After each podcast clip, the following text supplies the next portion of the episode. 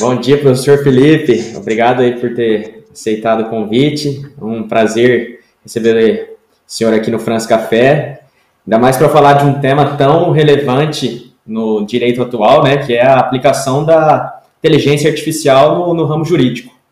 Então, gostaria que o senhor se apresentasse um pouco e aí vamos levando o tema.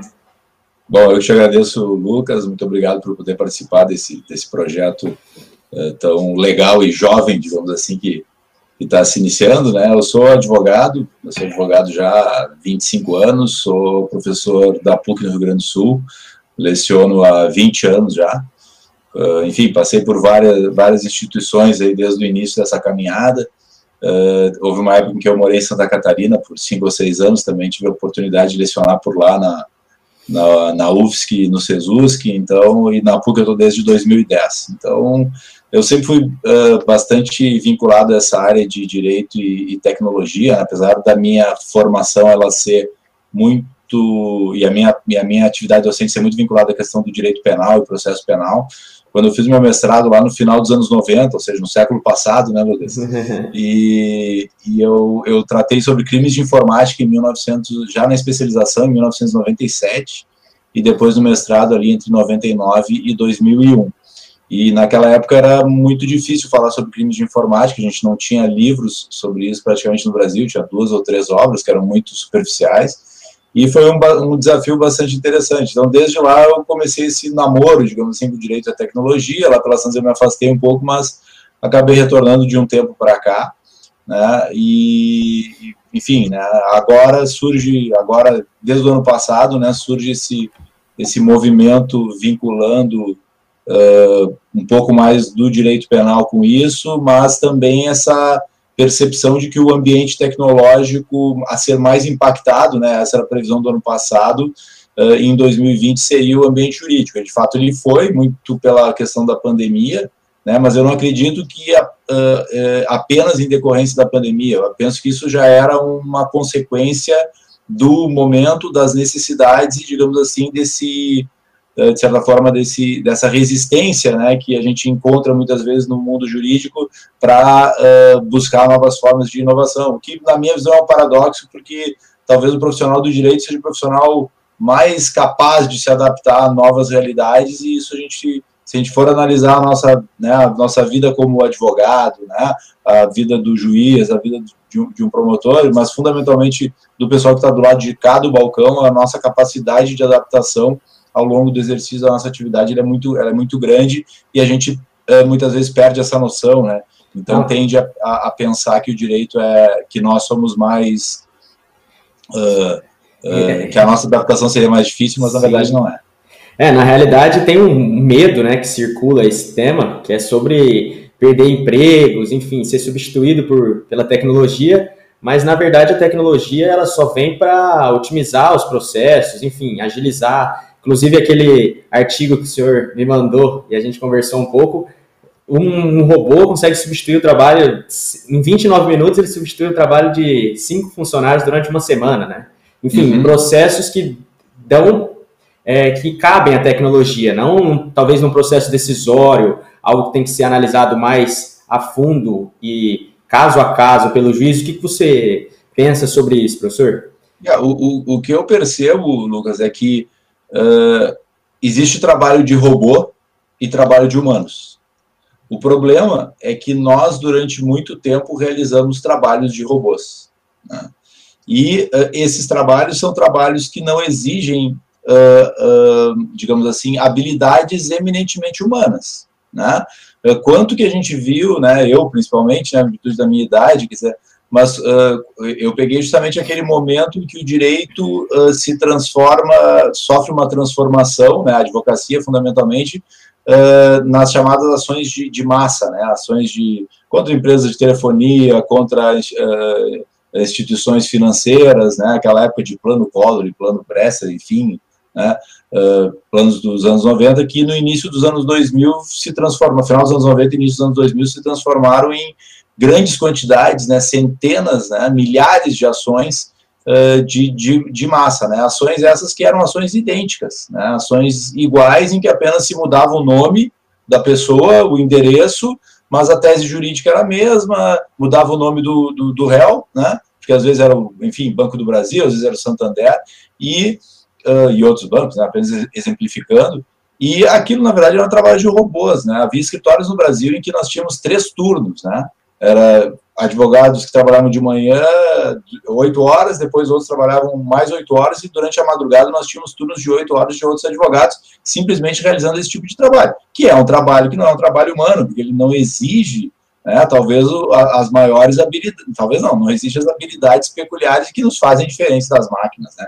Então, claro, tem trabalhos que nós realizamos que devem ser substituídos pelas máquinas. Sim, para quê? Para que nós tenhamos mais tempo para desenvolver trabalhos uh, uh, que exijam criatividade, que exijam uh, análise ética, que, exis, que, que, que, exijam tomada de decisão a partir de, um determinado, de uma determinada situação. Agora, por exemplo, realizar bloqueios no Bacenjude, né, nós não precisamos lá de um humano que fique digitando a conta e dando enter, né? não Sim. faz sentido. Né? Ou bloqueios, ou análise de processos, por exemplo, para verificar se já estão prescritos ou não. Né? Eu não para analisar datas, eu consigo transformar esse trabalho num trabalho num trabalho de máquina para sobrar mais tempo para nós. Não, é normal. Desculpa. Desculpa. Não, é, professor, até no, nesse tema dos processos massificados, é interessante a aplicação da inteligência artificial no, no fato de que, às vezes, o mesmo processo, com os mesmos fatos, tinha uma condenação totalmente distinta. Uma improcedente, outra procedente. Às vezes, a, a própria procedência, com um valor totalmente, é, enfim, diferenciado entre um, um ganhava 5 mil em dano moral, outro ganhava 15, e sem uma fundamentação, assim, que fizesse com que, a, que, que fundamentasse aquela diferença, né? Então, acho que aí também, no processo decisório, claro, com a, várias ressalvas, mas dá para aplicar a inteligência artificial de uma maneira muito óbvia, né?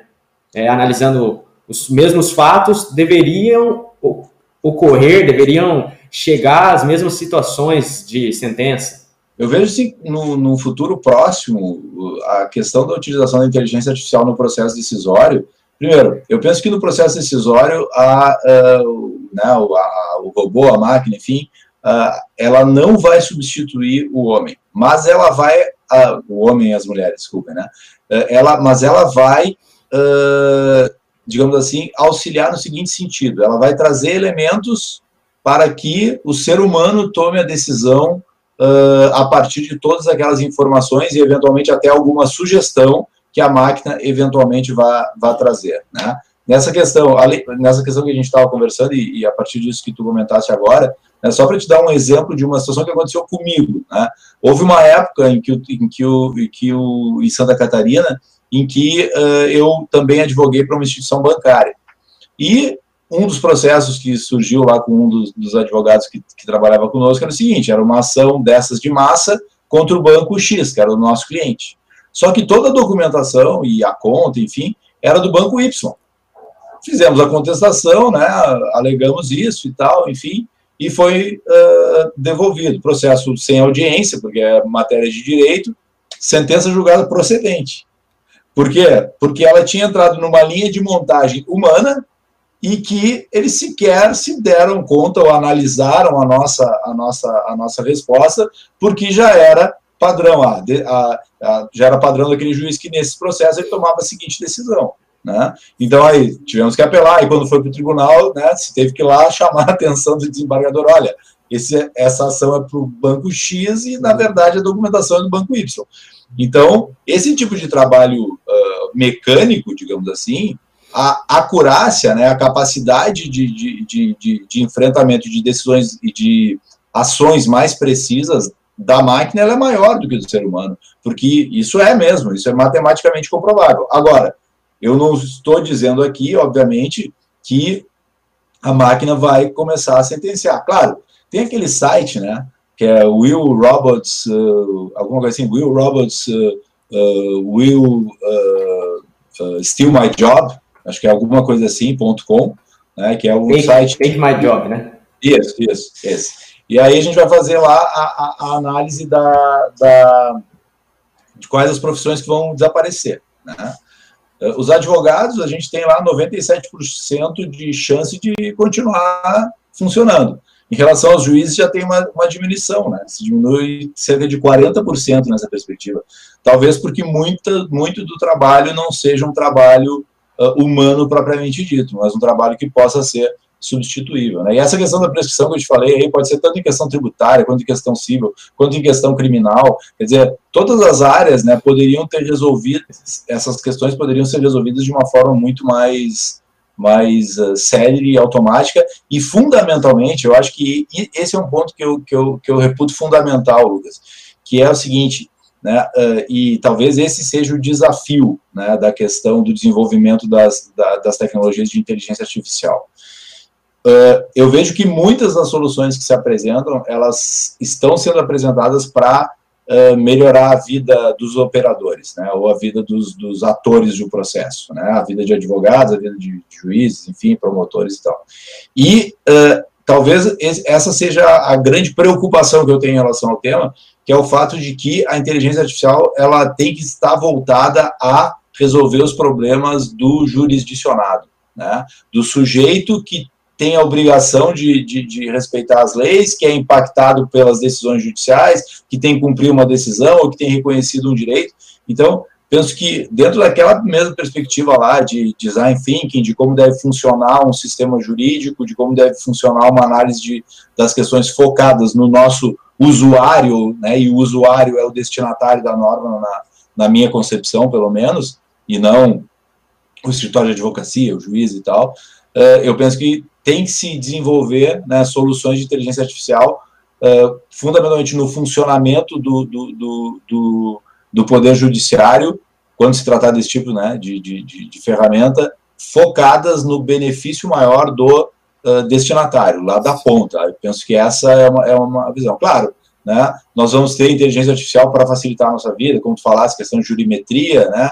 Nós vamos ter inteligência artificial que vai funcionar o andamento dos do, os processos internos uh, do poder judiciário para que isso se, se, se, se concretize né? No, no, no, nos processos judiciais, mas nós temos que ter essa preocupação e eu acho que, esse, que isso é, é bastante importante. Não, perfeito. E até nesse tema, é, os benefícios trazidos pela inteligência artificial são inúmeros, como a gente conversou desde o início desse vídeo. Mas, assim, sempre quando a gente conversa de uma otimização através da máquina, a gente fica com aquele medo de vazamento de dados, bugs, enfim, coisas que podem acontecer, geralmente hacker, coisas atreladas à máquina. É, o senhor sabe algum risco, enfim, quais os, os problemas de utilizar um sistema com uma ah, os riscos são, são inerentes né, à, à, utilização da tecnologia. A gente sempre tem esse, essa, essa ameaça, digamos assim, né, mas uh, quanto mais internos forem os, os o, digamos assim, as chaves de controle desse, desses sistemas, e eu penso que uh, uh, talvez esse seja um grande desafio mesmo, né, porque é, enquanto nós temos aí, como a gente chegou a conversar né, no nosso bate-papo prévio ali, enquanto nós temos cerca de entre 70 e 80 projetos de inteligência artificial uh, sendo realizados no Brasil, nos, em tribunais, né, esses, esses projetos eles são projetos pontuais no âmbito interno. Enquanto eles estão nesse âmbito interno, eu não vejo uh, muito problema dessa, dessa, desses riscos, entendeu? Mas eu não, mas eu tenho a certeza né, de que daqui a algum tempo uh, isso vai se, todas essas ferramentas elas vão acabar se colocando dentro de uma plataforma que, uh, na minha imaginação, o CNJ vai estabelecer, ou o Supremo Tribunal Federal, e isso tudo vai fazer parte de uma mesma plataforma, e, eventualmente, os acessos externos podem acabar uh, trazendo algum, algum problema. Né? Então, isso, sem dúvida nenhuma, o o, o, o judiciário ele vai ter que investir em uh, uh, ferramentas e métodos de, de controle e de segurança, assim como as instituições bancárias fazem, né, enfim, né, antes se ouvia muito né, sobre, sobre, fra sobre alterações do funcionamento do sistema, sobre, sobre fraudes, sobre violações de sistema, e há algum tempo a gente não ouve mais muito sobre isso, né? Então, uh, acredito assim, assim como a tecnologia é risco, ela acaba sendo,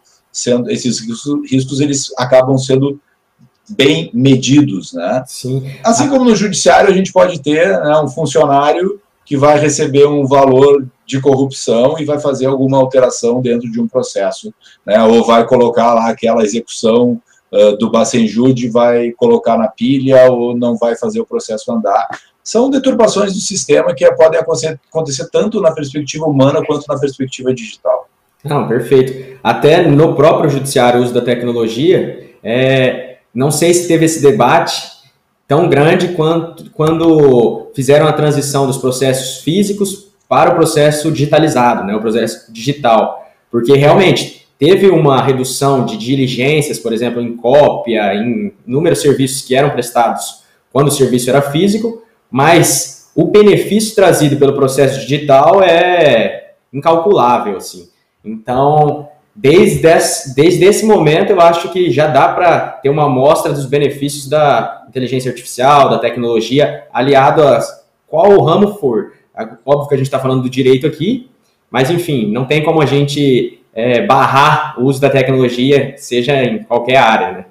Exato, e, e, eu penso que essa deve ser uma preocupação de nós da área jurídica, que temos uma tendência a sermos mais resistentes a essas mudanças que impactam na forma de nós apresentarmos o nosso, ou realizarmos o nosso trabalho. Uh, se nós não estivermos adaptados a isso, a inteligência, a inteligência artificial, a tecnologia, o machine learning, enfim, a forma como se estabelecer o funcionamento, ela vai nos atropelar. Né? Então, para nós não sermos atropelados, nós temos que estar justamente uh, preparados para isso, abertos a buscar nova, novas uh, uh, novos conhecimentos, a gente precisa estudar um pouco sobre, sobre, sobre informática, a gente tem que começar a compreender qual é a lógica e como funcionam os sistemas, porque é a realidade que se coloca, é a nova, é a nova digamos assim, é uma habilidade nova que nós vamos, que todas as áreas vão ter que aprender a desenvolver. Para quê? Para que justamente não corram, os, os profissionais não corram os riscos de serem atropelados pelas novas tecnologias. Sim, é adaptação tecnológica. Mas, Exato. professor, perfeito, eu acho que era isso mais ou menos que a gente queria conversar aqui, né? Um bate-papo rápido e, enfim, que conseguiu abranger bastante temas da tecnologia aplicada ao direito. Então, eu agradeço demais é, o senhor ter aceito o convite e já deixo aberto para outras oportunidades sobre outros temas, enfim, sempre um eu... prazer conversar com o senhor. Eu que te agradeço, Lucas. Eh, foi um enorme prazer. Conta comigo para o que tu precisares e vamos ver se nos próximos tu paras de me chamar de senhor. é, eu tenho dificuldade. Eu falo uma hora senhor, outra hora você. Tá não, tá bem? beleza. Mas não, eu entendo uma questão de respeito, até uma questão da idade, mas é apenas só para fazer uma brincadeira aí. Parabéns pelo projeto. Tá? Desejo aí muito sucesso para ti e, enfim, conta comigo quando precisar de alguma coisa aqui do Sul e quiser trocar uma ideia, vamos. Né, o, o, Rio Grande do Sul ele, ele, tem um problema, ele, ele, ele tem dentro da sua, das suas características históricas, ele acha que ele sozinho consegue resolver os seus problemas, o que é uma, uma, uma questão total, que a história mostra que não, que não há como fazer. Né? Então vamos ver se a gente consegue aproximar cada vez mais a gente aí do, do, do Mato Grosso do Sul, enfim, e, e para que seja melhor para todo mundo. Ah, beleza. Então, obrigado por você ter aceitado o convite professor. Um abraço. Muito obrigado. Forte abraço. Até mais.